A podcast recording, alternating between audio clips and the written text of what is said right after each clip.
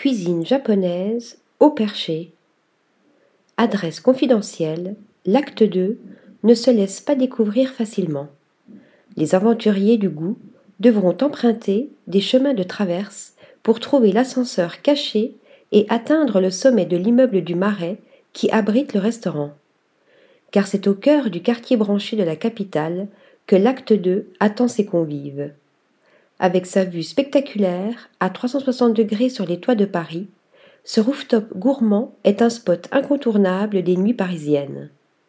Surtout depuis l'arrivée du chef Massahid Ikuta.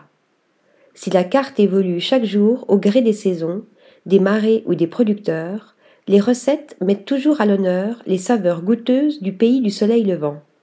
Un repas succulent, la tête dans les étoiles, été comme hiver, ça ne se refuse pas. Article rédigé par Yaël Nakache.